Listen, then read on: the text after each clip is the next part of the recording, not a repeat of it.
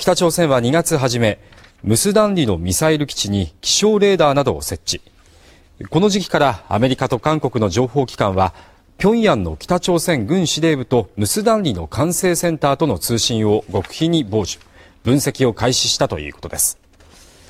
その結果2月中旬から3月26日まで北朝鮮軍は人工衛星は人工衛星が地球から260キロの距離を回る軌道に乗るまでのシミュレーションを頻繁に行っていたことが分かりました。韓国政府内ではこれが衛星の打ち上げを意味するのかカムフラージュなのかで見方が分かれたということです。